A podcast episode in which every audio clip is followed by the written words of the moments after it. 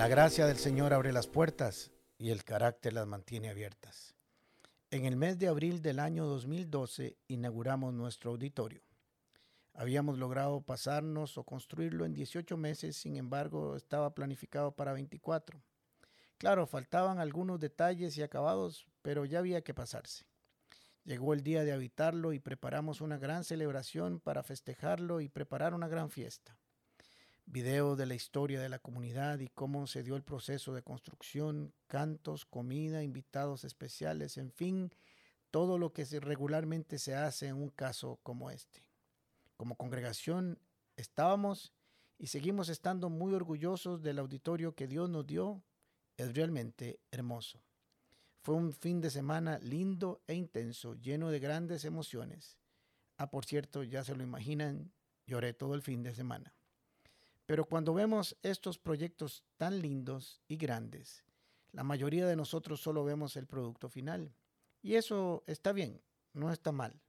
Pero pocas veces nos preguntamos cuál habrá sido el costo emocional, espiritual y económico para ver ese proyecto hecho una realidad. Yo había tomado la dirección del proyecto por diferentes circunstancias, pero además continué con la predicación y enseñanza de la mayoría de los fines de semana y la dirección de la vida espiritual de la iglesia. Los 18 meses fueron de trabajo intenso y en especial las dos últimas semanas previas a la inauguración. Habíamos cientos de voluntarios limpiando, barriendo, quitando escombros, polvo, instalando equipo. Bueno, ustedes se lo podrán también imaginar. Tuvimos una linda celebración el fin de semana, pero el lunes, al día siguiente, la vida, la vida continuaba y a seguir trabajando. Ya nos habíamos pasado y ahora mi oficina estaba en aquel hermoso edificio. Cualquiera podría decir que el primer día de oficina sería un día lleno de felicidad y gozo, pero no, aunque le sorprenda, en mi caso no fue así. Había sido un proceso tan duro, tan intenso, que no me motivaba a ir a aquel hermoso lugar. Había sido tal el desgaste físico y emocional que no tenía nada de combustible en mi interior. Todos veían un edificio hermosísimo y también un milagro de provisión, pero yo no, yo no podía, no lograba verlo. Yo solo veía problemas, que por cierto no se habían terminado. Cada vez que iba a la oficina me recordaba algunos de esos problemas, como el dinero que se había acabado a media construcción por problemas de suelo, el año anterior había llovido mucho y tuvimos la maquinaria detenida por días, problemas de proveedores, retrasos con instituciones públicas, ausencia de mano de obra, reajustes del diseño y las famosas diferencias de arquitectos e ingenieros, solo para mencionar algunos. Todo esto me había desgastado por completo. Le decía a Flora en las mañanas, no quiero ir, no quiero ir a la oficina. Y ella me decía, tranquilo, todo esto va a pasar, estás cansado. El problema estaba dentro de mí. Yo no podía ver lo que otros veían. No podía alegrarme como todos los demás. Recibí cientos de llamadas, mensajes y correos felicitándonos por el éxito, pero yo no lo veía. No lo podía ver. Estaba cegado por algo que ciertamente no era mentira ni imaginación. Sí, eran situaciones reales, pero aún así, allí estábamos y lo habíamos logrado, habíamos terminado. Me costaba arrancar para irme a la oficina en las mañanas. Estaba tan cansado que apenas llegaba me quería devolver a la casa. Tengo grabado en mi mente que al entrar en el parqueo por la caseta de seguridad, saludar al oficial y a los metros detenerme, ver el edificio, observarlo de arriba a abajo y ponerme a llorar. Yo lo que veía era un gran problema.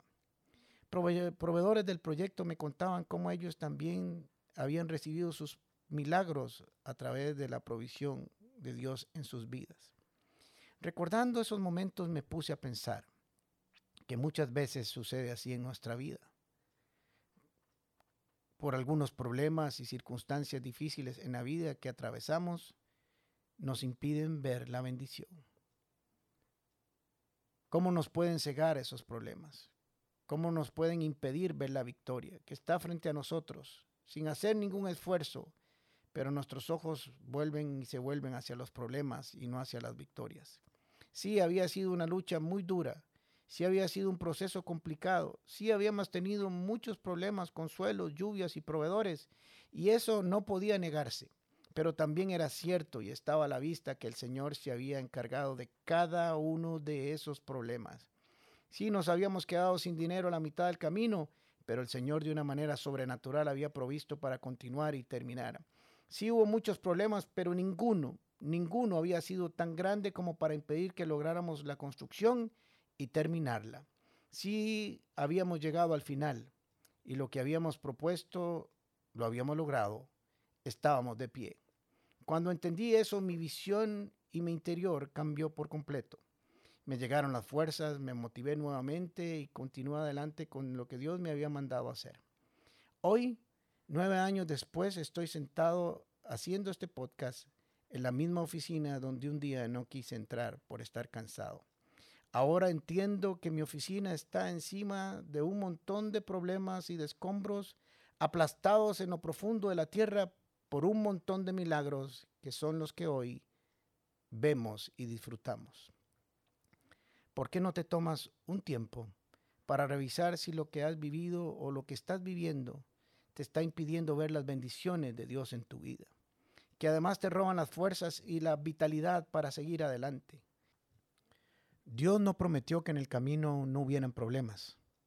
Prometió que estaría con nosotros en medio de ellos y nos daría la victoria. Isaías 43 nos dice, cuando pases por aguas profundas de gran tribulación o de un gran problema, yo estaré contigo. Cuando pases por los ríos de dificultad, no te ahogarás. Cuando pases por el fuego de la opresión, no te quemarás. Puertas, con el pastor Alejandro Castro es otra producción de La Comu Podcast. Música por Chisco Chávez.